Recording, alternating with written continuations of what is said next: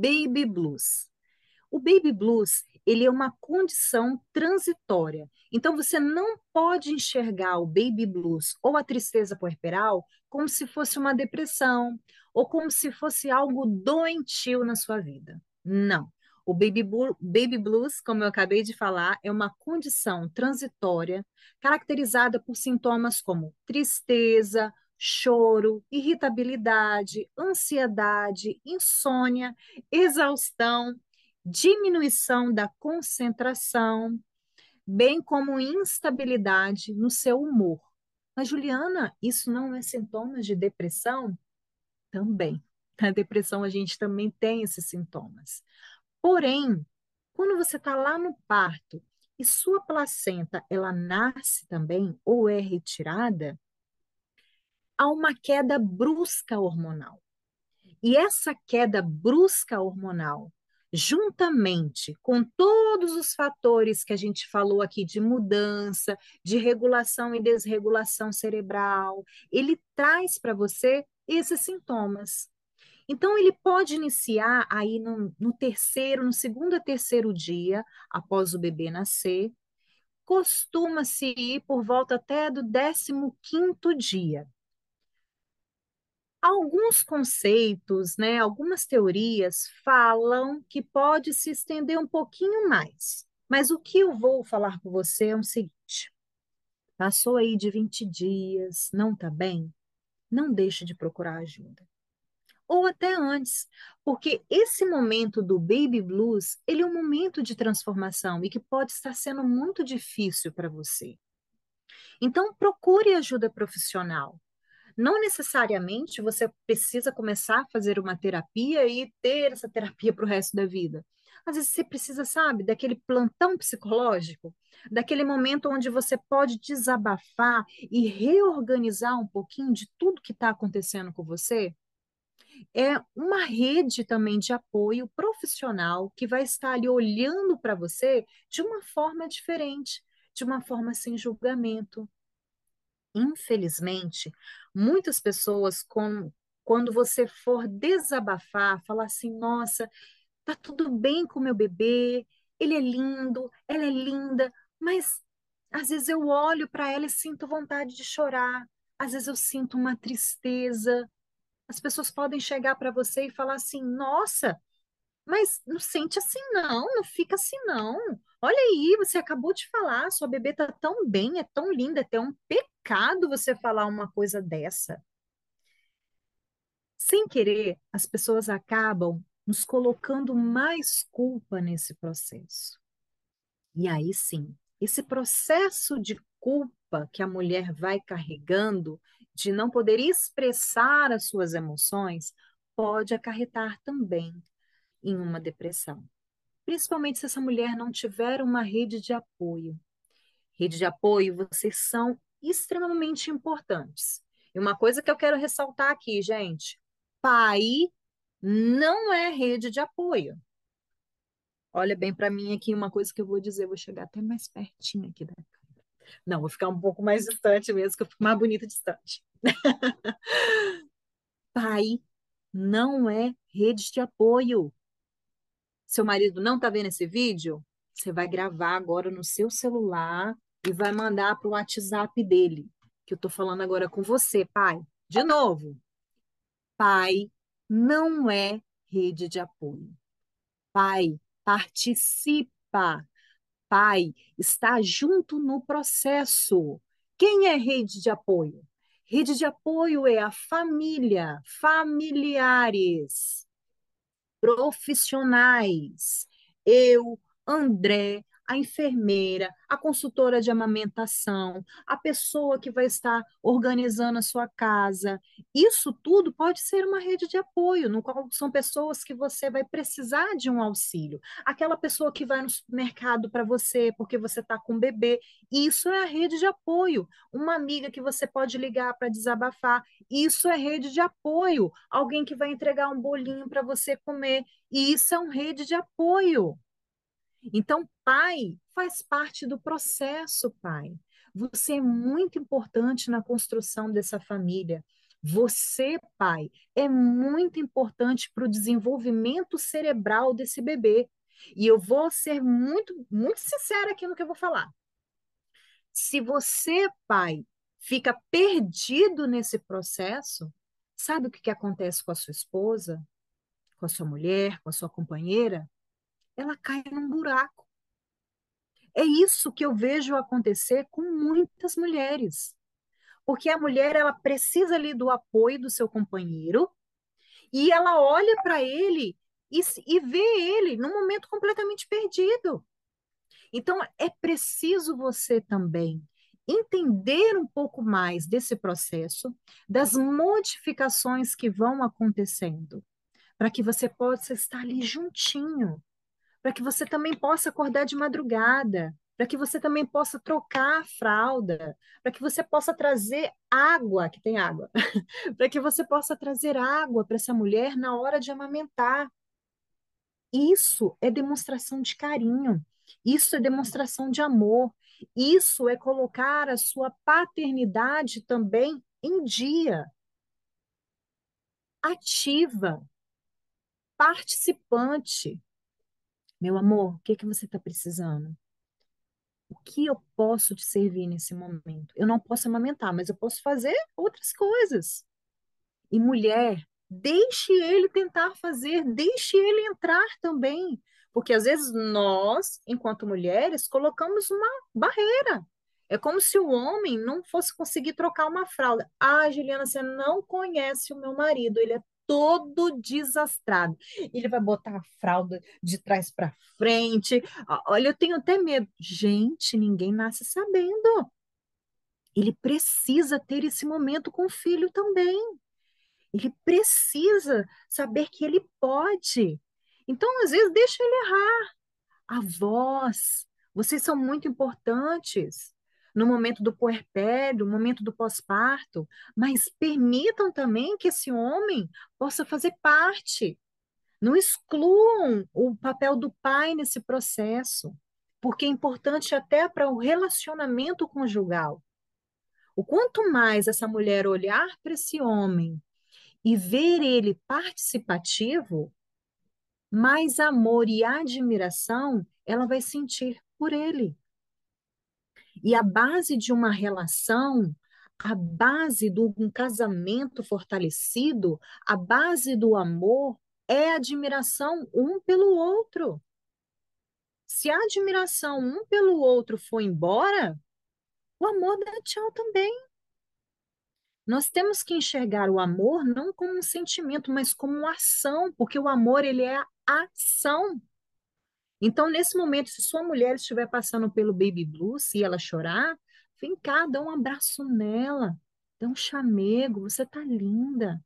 Porque às vezes a mulher ela se sente horrorosa, porque ela se olha no espelho, a roupa não dá mais, o peito está vazando de leite, ela está com dor, ela está com vontade de chorar. Então, vem cá, meu amor, estou junto com você. Eu também estou com vontade de chorar. Tem momento aqui, ó, que, que eu não sei nem o que, que eu vou fazer. Mostre a sua vulnerabilidade também. Ninguém precisa de ser o tempo todo 100%. Nós também erramos. Isso faz parte da humanidade. Isso faz parte de ser humano. Então, as transformações emocionais, elas são muitas. Só que a gente pode utilizar desse momento de transformação como aprendizado e, ó, fortalecimento. Porque é no momento das crises que nós podemos nos fortalecer e até mesmo fazer diferente. Se você está passando por alguma dificuldade hoje no seu relacionamento conjugal, se você está passando por uma depressão, por uma crise de ansiedade, vamos tratar desde já. Vamos cuidar disso desde já. Porque é muito comum que na gestação a gente quer esconder tudo, né? Porque afinal de contas a mulher está ali gerando, é um milagre que está acontecendo na vida dela. Só que quando chega lá no pós-parto, as coisas mudam de lugar toda a atenção que essa mulher recebia durante a gestação, ela já não recebe mais, às vezes, no pós-parto, porque o olhar que era para aquela barriga, agora vira o olhar para o bebê, e essa mulher se sente sozinha. É preciso que vocês estejam unidos, estejam juntos nesse processo. Então, é muito importante trabalhar o homem também, na gestação, na cena do parto e no puerpério. Inclusive, gente, no parto é o momento no qual a mulher mais vai exalar ocitocina no corpo dela. A mulher, quando ela entra em trabalho de parto, naturalmente, a ocitocina ali, ela está ali, sabe, enchendo esse cérebro do hormônio do amor, do hormônio do elo.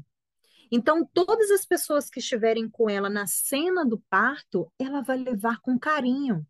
E que seja você, pai, essa pessoa que vai ser também a base de sustentação o olhar que ela vai buscar na hora do trabalho de parto e vai ver confiança, vai ser amor, vai ser, nossa, como ele está junto comigo.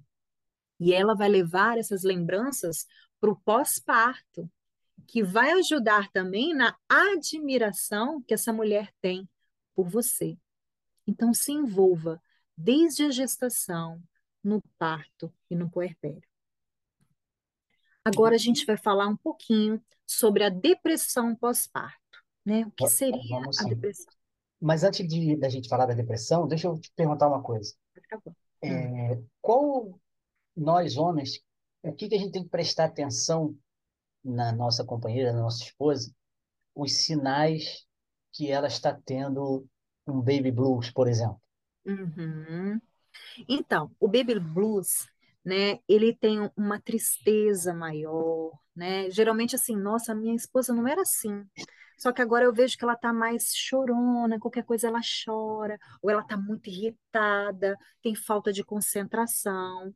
É, existe uma mulher que eu estou atendendo, é, que ela está passando pelo baby blues.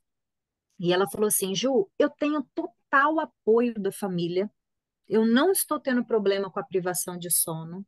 Meu marido está aqui o tempo todo comigo, na hora que o bebê acorda, ele acorda também. Só que em alguns momentos do dia, eu, eu não me reconheço. Eu tenho crise de choro. Eu não posso ficar sozinha, ou senão do nada eu tenho vontade de chorar. Sabe o que ela disse para mim? Que teve numa tarde que ela olhou a mãe dela e o filho dela dormindo. Ela olhou para ela e falou assim: gente, eu não estou com sono. Só que falaram para mim que quando o bebê dormisse, eu tinha que dormir. E aí ela caiu em choro, se culpando. Ou seja, ela está ali numa sensibilidade muito profunda. Qualquer coisa que foi falada, às vezes, durante a gestação, ou mesmo quando o bebê nascer, ela vai resgatar essas memórias o tempo todo, em busca de ser uma boa mãe. E a gente não pode achar que isso é normal, né? Porque, ah, isso é normal, tá, dá aquele choro. no baby blues, ele não é caracterizado como depressão, né? Sim, É um é um estado. Sim. transitório. Mas a gente precisa de encarar isso assim, o que que eu, como eu posso amparar ela? Meu amor, tô vendo que você tá, tá chorosa, né? Eu tô aqui, tem alguma coisa que eu posso fazer por você? Ai, eu não sei, eu não sei o que você pode fazer por mim. Abraça, Sim. abraça. E às vezes, assim, você, a, a mãe, como você falou, ela, ela quer dar conta de tudo. Então, ela quer cuidar do neném, ela quer fazer a comida, ela quer arrumar a casa. E, assim, não dá, Não dá. Não dá. Então, ela tem Alguma coisa vai também, ficar sem fazer. Não tem como ela, ter o controle de ela tem tudo. que se deixar também ser ajudada, né?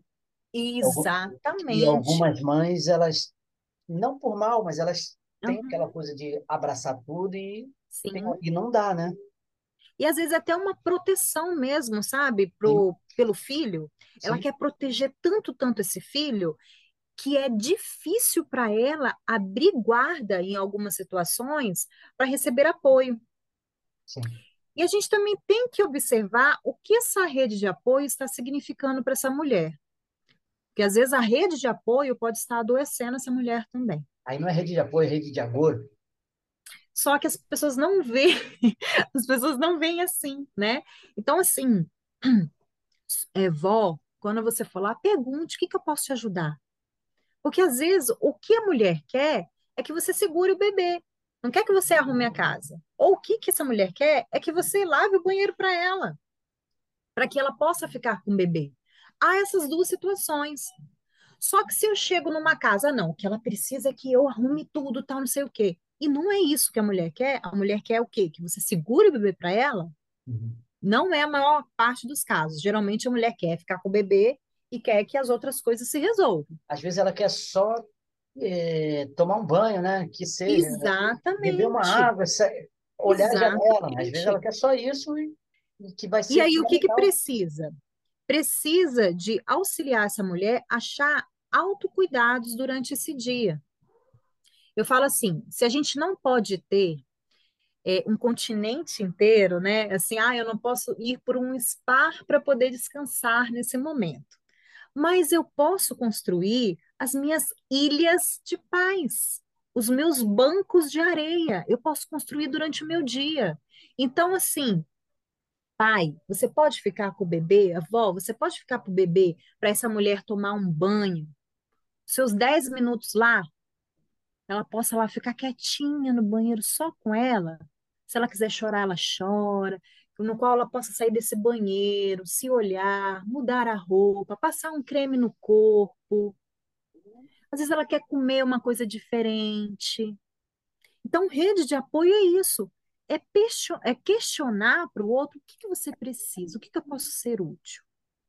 Agora, se essa pessoa realmente não está sabendo nem no que você pode ser útil, então é porque realmente ela está numa desregulação muito grande. E a gente precisa de observar alguns sinais. Passou de 15 dias, André, é, é preciso pedir ajuda profissional, com certeza.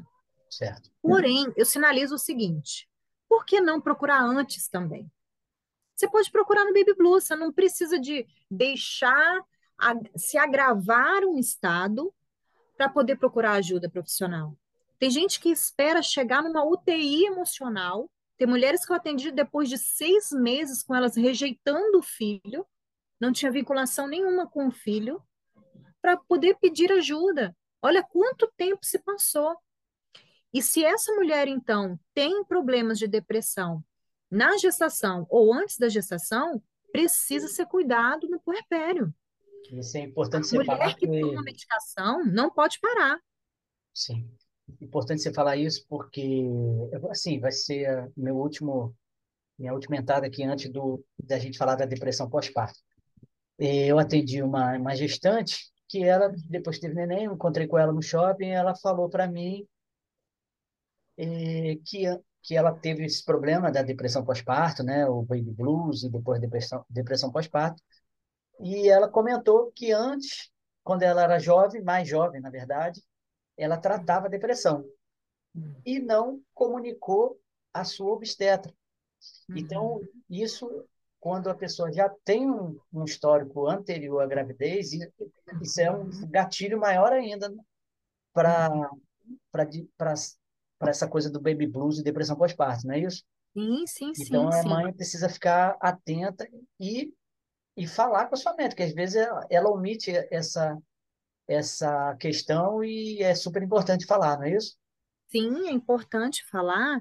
E para os profissionais também que de repente vão estar vendo aqui nessa palestra, se você é profissional da área da saúde, questione, pergunte para essa mulher como ela está se sentindo nessa gestação, se ela está muito chorosa, se ela já teve casos de depressão antes, ou se está tendo alguma coisa que você percebe que essa mulher não está bem. Infelizmente, ainda existe muito, ó, querendo tampar sabe, o que está acontecendo. A gente não pode tampar os nossos olhos para a saúde mental, porque eu enxergo que nós somos uma engrenagem. Eu acredito numa psicolo- numa psicologia integrativa. Então, se eu tenho uma gestante que está com problema na glicose, eu preciso saber disso, porque também altera o estado físico e emocional dela. Sim.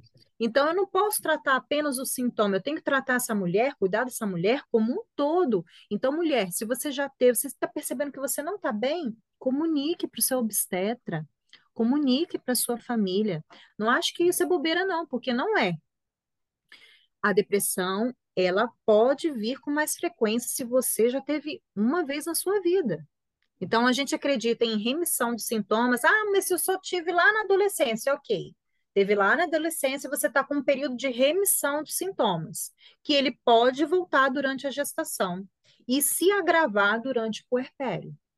Então, nós precisamos ó, de estar atento. Por isso, a importância do acompanhamento durante a gestação do pré-natal psicológico. Porque Sim. é justamente no pré-natal psicológico que a gente vai tratar muitas coisas. Eu enxergo essa mulher como um todo.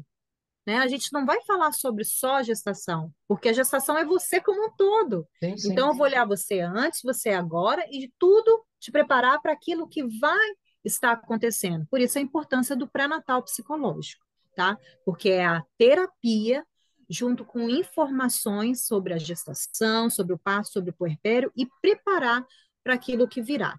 E, mais uma vez, a questão da equipe multiprofissional é fundamental, não é isso? Sim, Extremamente, extremamente. Não precisamos de querer abraçar o mundo. A gente, cada um tem tem o seu lugar. Deixa eu fazer uma pausa aqui, André. Sim, e aí eu vou aproveitar essa pausa e a gente vai lá falar sobre o pós-parto. Ou a depressão pós-parto, tá bom? Agora começou uma obra em cima da minha casa. Mas é, não dá para ouvir, não. Mas Graças a Deus, porque tem uma furadeira que não para. Tem... Não dá para ouvir, não. Mas, de qualquer maneira, a gente vai agora falar sobre a depressão pós-parto, tá bom? Ótimo, ótimo.